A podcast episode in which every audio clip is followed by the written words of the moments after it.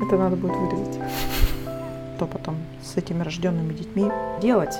Там, эротических фантазиях. А можно ли вообще управлять этой рождаемостью? Чем более образованная женщина, тем более успешны ее дети. А, всем привет! Это снова наш подкаст «Мамство и IT». И меня зовут Маша. Всем привет, меня зовут Азалия. Сегодня я хотела поговорить на очень спорную тему, но я очень люблю говорить на такие темы. Мы как мамы которые, собственно говоря, воспитывают детей, э, очень близко к сердцу воспринимаем общественные разговоры, которые ведутся вокруг этой темы. И э, как-то раз я зашла на сайт Пикабу для того, чтобы отдохнуть и развлечься, и там был пост человека, который говорит, что вот надо поднимать рождаемость. Женщины говорят, что для того, чтобы они больше рожали, э, им нужно там деньги, условия и так далее. А ну, говорит, это же полная ерунда. Вот сто лет назад у женщин не было ни образования, ни работы, ни денег, ни условий. И они рожали по 10 э, детей, а сейчас чем больше у женщин возможностей, образования и так далее, то тем меньше э, детей они рожают. И я бы хотела, собственно говоря, пространно ответить на этот э, пост, потому что комментировать я не стала. Но у меня есть мысли по этому поводу. Сейчас есть такая выступим, так сказать, в жанре, который очень популярен э, в русской э, культуре, это как нам спасти, обустроить Россию.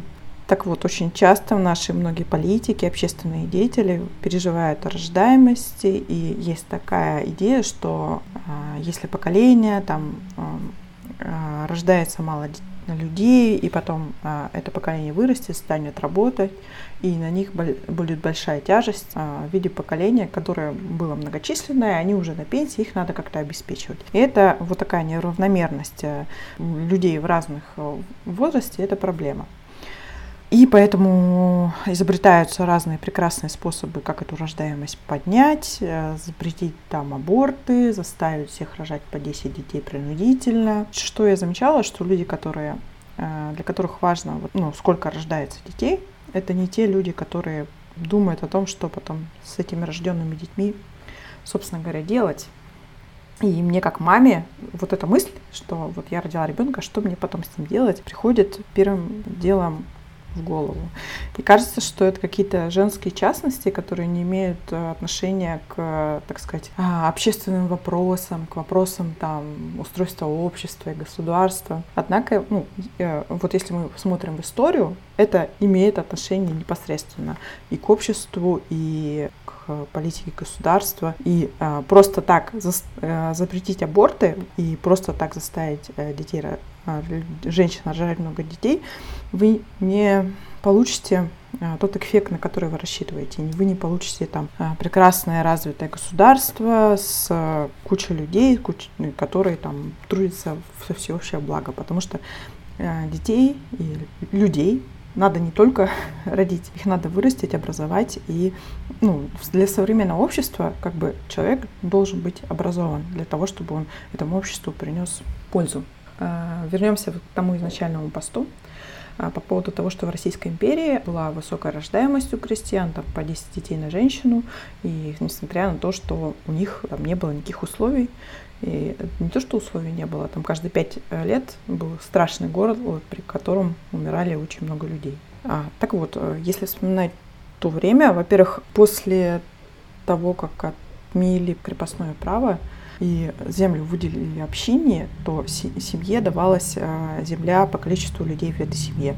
Так что а, рожать много детей это было, собственно говоря, выгодно с финансовой точки зрения. И, то есть, во-первых, тебе дают больше земли, во-вторых, э, ты вот этого ребенка можешь как-то приспособить для работы. И в-четвертых, ты не обязан ему дать университетское образование, даже школьное не обязан.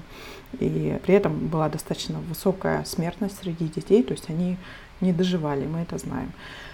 И несмотря на то, что вот была эта высокая ожидаемость, при этом вот это крестьянство, они не могли экономически э, прокормить даже сами себя. То есть вот эти вот э, неэффективное ведение э, сельского хозяйства, опять-таки следствие необразованности, то есть они обрабатывали землю старыми способами, которые давали очень маленькие урожаи, которые ввели большие риски. То есть много людей, которые просто рождены, но никак не образованы, дают э, крайне плохой экономический эффект даже тогда, сто лет назад. И э, когда пришла там новая власть, и одно из первых дел, которое они сделали, это э, индустриализация и образование вот этих вот крестьян, и то, что они смогли справиться с голодом в той же самой деревне, только тем способом, что они э, изменили подход к сельскому хозяйству, к образованию, и там уже никто не рожал 10 детей. Там уже был совершенно другой подход. Э, действительно, если сравнивать там с такими, ну, как бы далекими от нас временами, действительно, рождаемость э, упала, но ведь это же случилось и, как бы, если рассматривать не, та, не такие дальние времена, 2000-е, 10-е, рождаемость была выше, и у меня сразу такой вопрос вообще возникает, а можно ли вообще управлять этой рождаемостью? То есть понятно, что люди сейчас не рожают по 10 детей, но проблема же, ну, проблема государства как раз сейчас выдвигает то, что сейчас женщины вообще перестали рожать, ну, то есть просто рожают меньше, там кто-то вообще перестал, кто-то там одного ребенка и достаточно, все такое. Мне кажется, это же еще и как бы демографическая такая тема, что в 90-х а, была низкая рождаемость, как бы яма такая демографическая. А сейчас это как раз-таки эти женщины выросли, из них, ну, от 90-х примерно, и от них требуют рожать детей, а этих женщин, в принципе, мало самих по себе. И мне кажется, что это просто закономерно, что вот был демографический спад, и сейчас как бы опять, потому что нету этих людей, которые рожают. Ну и как бы то, что ты говоришь, это с экономической точки зрения тоже. Ну, то есть тут как бы получается, что такое клубок из разных всяких штук. То есть люди сами по себе стали меньше рожать, это экономически тяжело э, родить и воспитать и вырастить человека плюс еще это демографический спад 90-х был, и как бы это все возвращается. Плюс, э, мне кажется, сейчас еще такая проблема, что очень много семей с одним родителем, ну, либо, например, это, точнее, всегда практически это мама и ребенок, но иногда мама, ребенок и бабушка. Ну, то есть это получается, что практически вот эту проблему возлагает на женщин, чтобы вот они должны воспитывать детей, э, рожать детей, но им это экономически тяжело вообще как бы тащить на себе это все. Вот. То есть как бы с тобой я согласна, но плюс тут как бы такой комок из всяких разных моментов, из почему это происходит. Да, ну при этом как бы государство с этим должно что-то попытаться хотя бы сделать, и в этом смысле понятно все их вот эти вот проекты, а что вам не хватает, а давайте мы вам дадим там какие-нибудь льготы. Мне льготы не положены, если что. И, и, и, то есть понятно, почему они пушат в этом направлении. Потому что хоть что-то с этим попытаться надо сделать. Я хотела дальше продолжить про историю, пройтись, и потом прийти к нашему времени, что я по этому поводу думаю.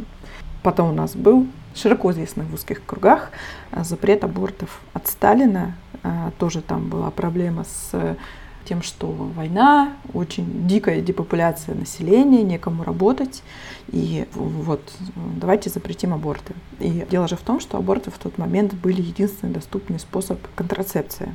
То есть у тебя не было ни презервативов, ни таблеток, и если ты забеременела вне брака, то или даже в браке, но у тебя там уже есть сколько-то детей, а, то ну, это единственный способ, э, ну, то есть при этом жили бедно, и мало кто себе мог позволить много детей. И это единственный способ был как-то вот выжить дальше. И вот запретили аборты, чтобы женщины больше рожали. И всем известно, что э, дало это хоть какой-то эффект только в первый год, то есть там от шока. То есть там рождаемость повысилась, но впоследствии она упала, по-моему, обратно. При этом количество абортов еще выросло.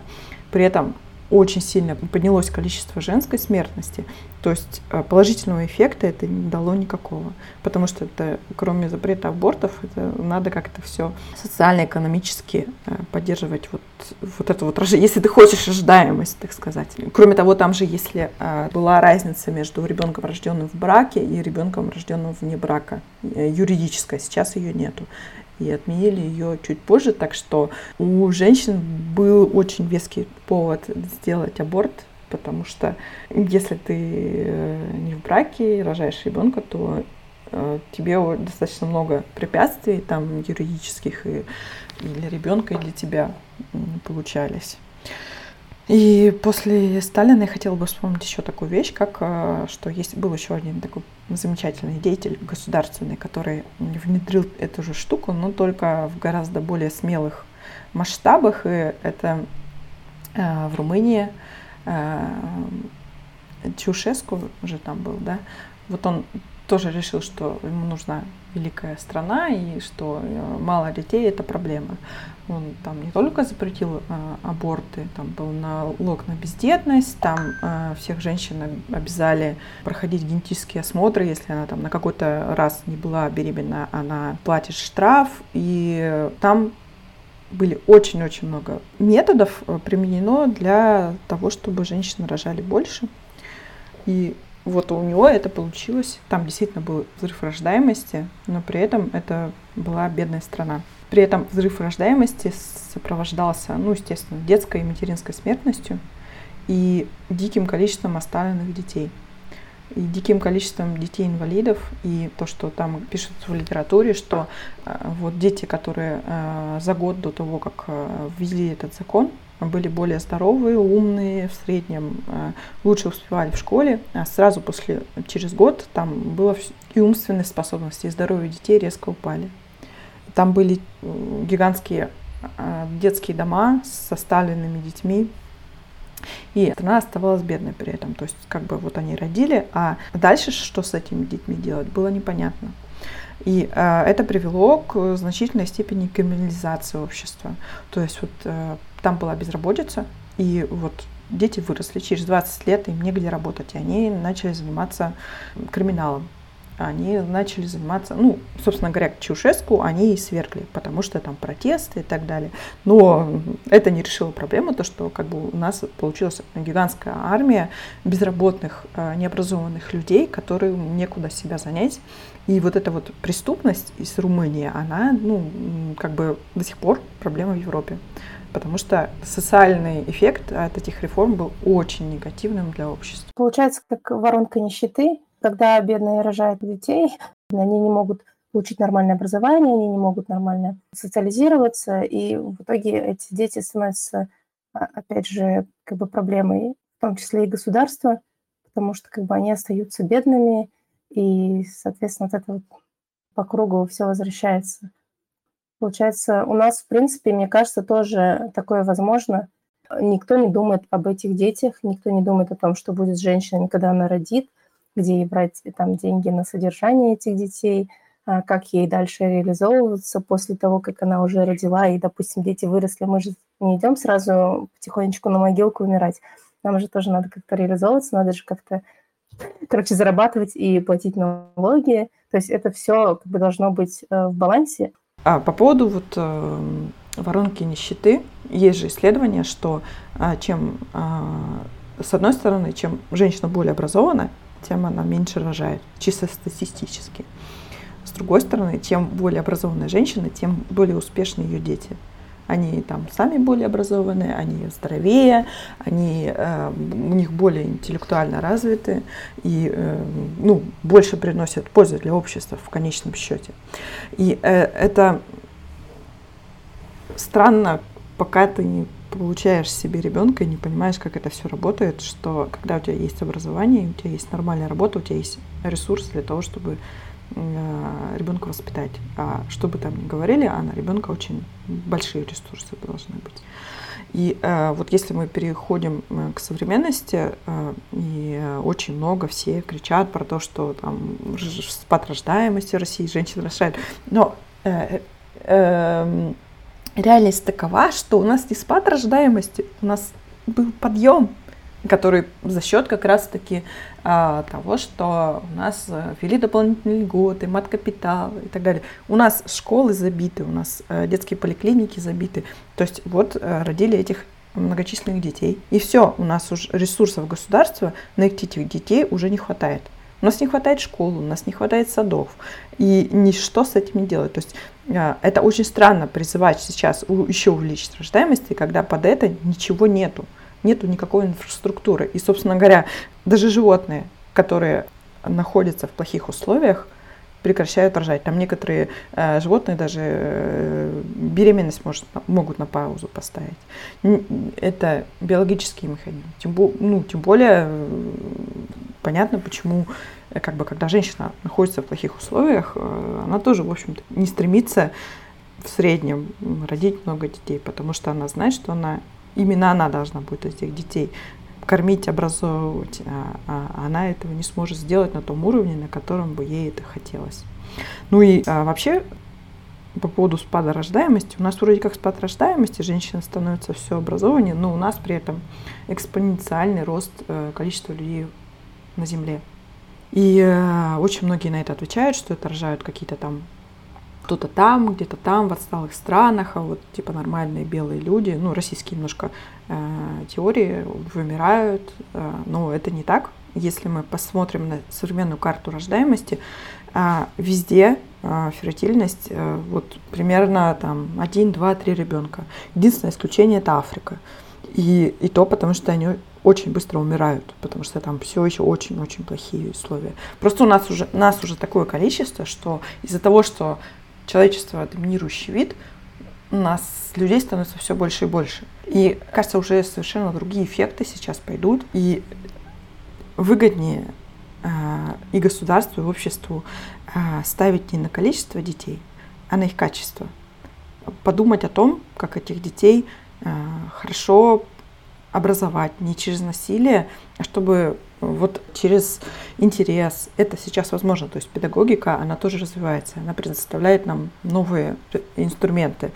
И, собственно говоря, э, в России те ненавидят мать, матерей. это прозвучит громко, но когда у тебя появляется ребенок, ты это осознаешь. Особенно если ты из России выезжаешь в какую-то другую страну, и ты видишь, насколько по-другому э, относятся к тебе, как матери, к твоему ребенку, ну, просто прохожие в других странах. А у нашей страны есть такое, что ты мешаешь, и э, у нас нету почти ничего. То есть у нас достаточно неплохое остаточное образование, но из-за того, что оно морально устарело, из-за того, что оно не эволюционирует, а это уже остаточное явление. И кажется, что для нашей страны, для нашего общества более важно сейчас обратить внимание на качество а, того, как мы обращаемся с детьми, на качество нашего образования, на качество нашей медицины. И вот, собственно говоря, это то, что я хотела сказать. По, по поводу э, того, что у нас не очень любят детей, это действительно так, очень странно а, слышать э, постоянно «рожайте, рожайте», когда у нас чаще всего люди на любое на любых детей, там, как в общественном месте или еще где-то, говорят, зачем рожала? Э, если вдруг что, какой-то там, не знаю, пост, там, не знаю, ребенок болеет, или там, например, отец не выплачивает алименты, первое, что пишут люди, это зачем рожала? И тут же э, следом прилетает, давай рожай скорее. Вот. Про алименты еще хотела сказать. У нас в стране, я что-то посмотрела, больше 150 миллиардов рублей задолженность по алиментам. И это цифра вообще никогда не уменьшается, она только растет. И э, мне кажется, проблема тут вот именно в том, что женщина чаще всего, ну, не, ладно, не чаще всего, очень часто остается одна с ребенком. И я уже об этом говорила, но а, получается так, что у нас есть, типа есть поддержка матерей, там, детей, но на самом деле, а, судя по этой цифре даже задолженности алиментов, можно понять, что как минимум женщины не шикуют, оставшись одна с, с ребенком или с несколькими детьми, потому что, ну, как бы, если бы хотели, они бы могли бы эти долги бы все выбить. Могли бы сделать такую государственную программу, где, например, государство платит алименты женщине, и само оно выбивает эти алименты у отцов. Я не помню, ты говорил где? Кто-то, короче, писал, что где-то такое практикуют. В Германии такая система. В Германии. Это очень классная система, потому что э, как бы не платить бывшей – это как бы норм, а вот не платить государству – это уже как бы немножко боишься. Вот. Это не норм, надо платить, э, потому что она воспитывает ребенка и все такое. Мне кажется, что тут немножко такое лицемерие. Мы помогаем матерям, а на самом деле вот практически ну, ничего не, ну, не, не происходит. У нас те же долги, у нас там, не знаю, общество все так же против детей, против матерей с детьми. У нас нет нормальной среды, даже просто там выйти с коляской, там, не знаю, пройтись. В Советском Союзе были там детские выплаты. То есть, если у тебя ребенок, тебе как, ну, как пенсия, у тебя есть там деньги на ребенка. А сейчас вот, э, вот эти все меры поддержки, там льготные ипотеки, мат-капитал, э, что-то еще. В общем, это все не про то, что ты живешь каждый день. То есть, э, если ты родила, и у тебя какая-то проблема с твоим здоровьем или здоровьем ребенка, и, допустим, оставим алименты, ну, мужа нету или он умер, то тебе этих денег взять особо не То есть, банально пособие для матерей, оно есть там при очень больших но до полутора лет. При этом садики там с трех. То есть тебе стоит банальный вопрос, как тебе как так выкрутиться, чтобы тебе выжить, чтобы тебе было что кушать собственно говоря, вот э, это не про то, что женщины хотят много денег. Женщины хотят с детьми хотя бы покушать. Вот. Вроде я все рассказала по своему плану, что хотела. Мне вот просто интересно по поводу того, что у нас и так много людей вообще на планете в мире, что, в принципе, зачем нам действительно рожать да, и по несколько, по 10 или там по 5 или по 3. Вообще это такая интересная тема. Почему-то государству ну, ладно, допустим, не только нашему, многим разным государствам, все равно на какой-то вот глобальные там какие-то там кризисы, какие-то штуки, они делают вид, что им не все равно, на самом деле им вообще все равно, и все равно продолжают, что вот нас мало, там, а, хотя они должны, мне кажется, действительно делать упор на качество жизни и вот людей, и, в смысле детей, и э, взрослых уже людей. То есть, э, например, сделать так, чтобы люди были здоровее, там, не знаю, вкладываться в, в здравоохранение, вкладываться там, не знаю, в какую-то поддержку, чтобы люди, например, могли больше быть здоровыми, более продуктивными, чтобы они могли там креативить, создавать там, не знаю, роботов. Короче говоря, а, более, больше вкладываться не в количество, а в качество и жизни, и в качество людей.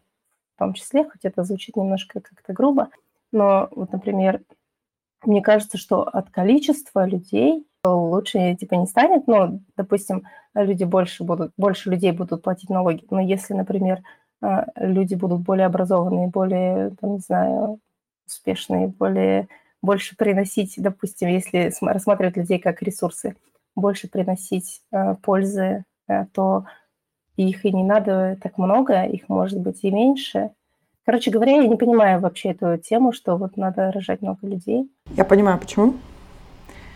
Все боюсь, боятся ситуации, как в Японии. А, то, что у них много долгожителей, и этим долгожителям надо платить пенсию. И там а, а платить пенсию может только работающий человек. И этих работающих людей кратно меньше, чем пенсионеров.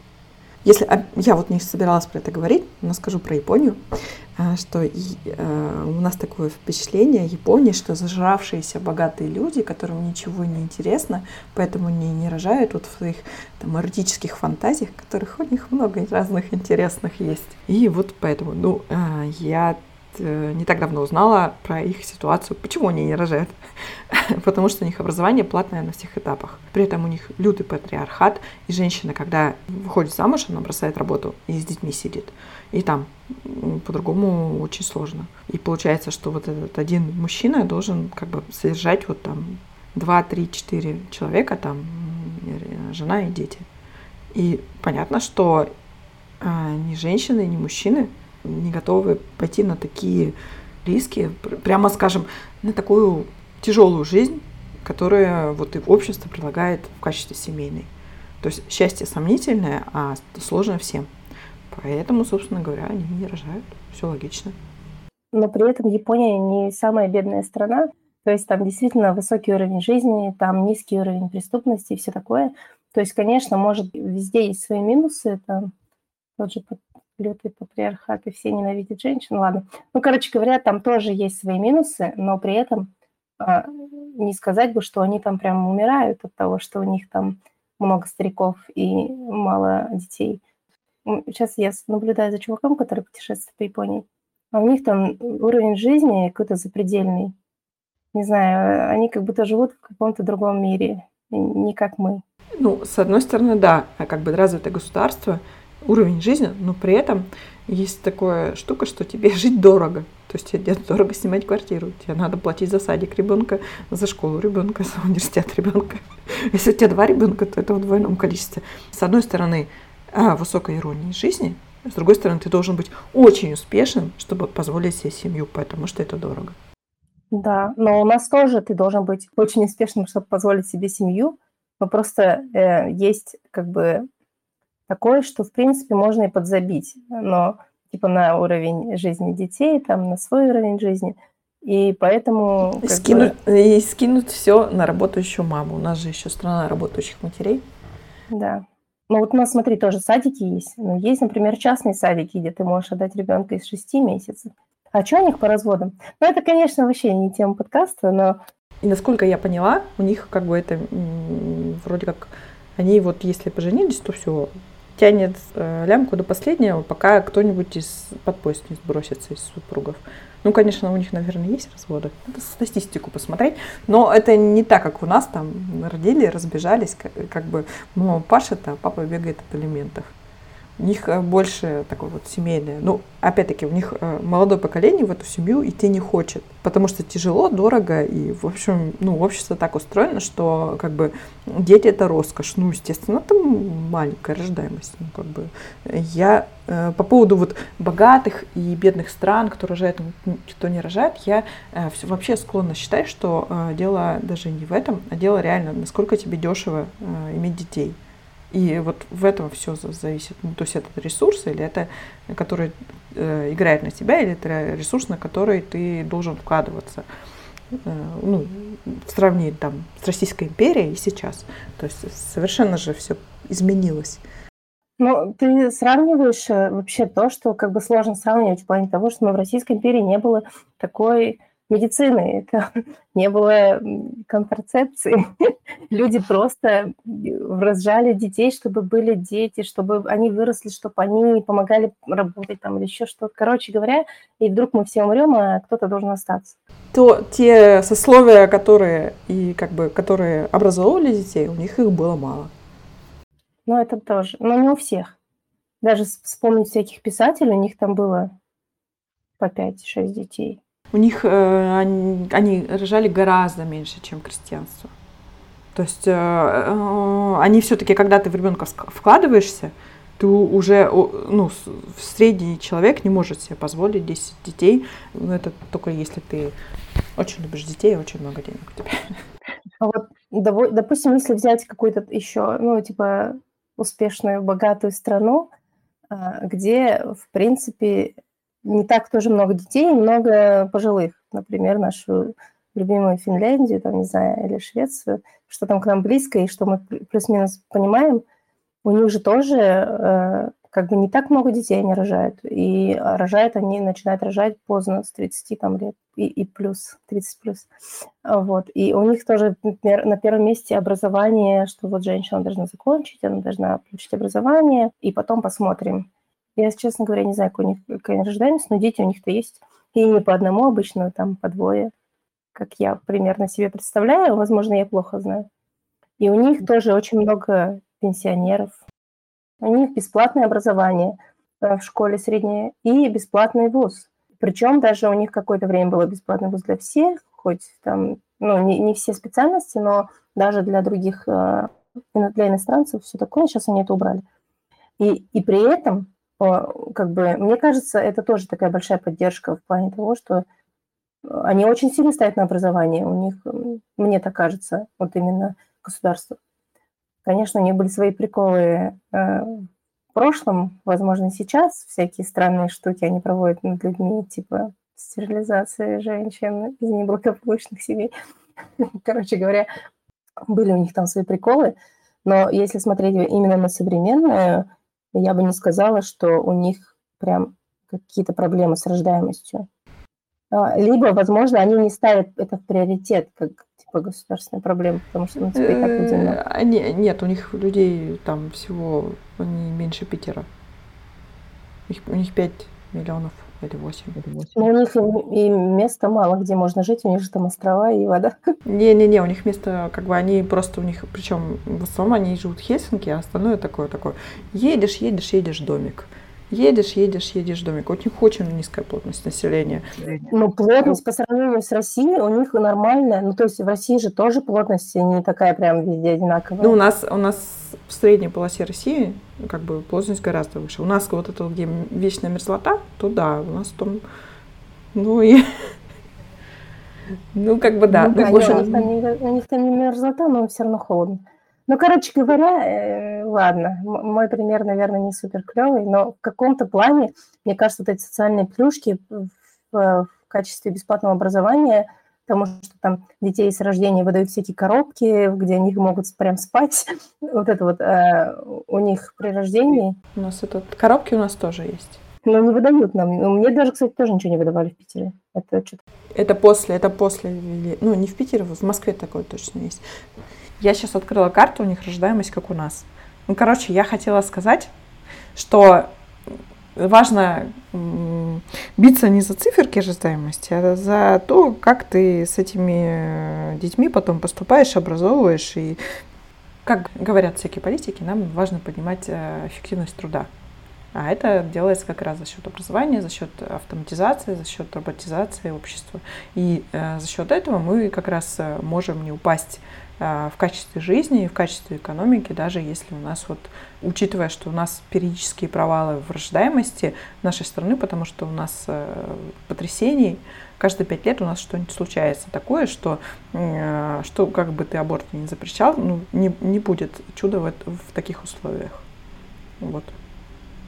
Да, я согласна. Вот поэтому я привела пример в Финляндии, что у них-то не особо много и детей, и много пенсионеров, и много взрослых, и все такое, но при этом качество жизни у них нормально, потому что они как раз-таки делают на а, ставку на образование. И вообще э, я тоже считаю, что надо ставить на качество, а не на количество.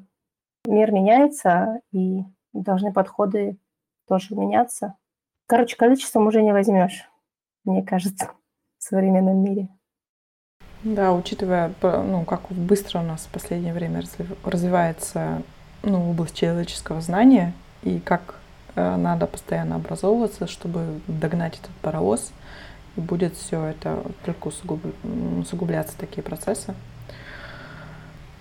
Я вообще очень рада, потому что я для себя столько тезисов подготовила, которые я думала, что я их скажу, и придется весь подкаст вырезать, но я этого сдержалась. Зато я все сказала, что подготовила. Это был шестой эпизод. Спасибо большое, что дослушали до конца. А, мы будем очень рады вашей поддержке.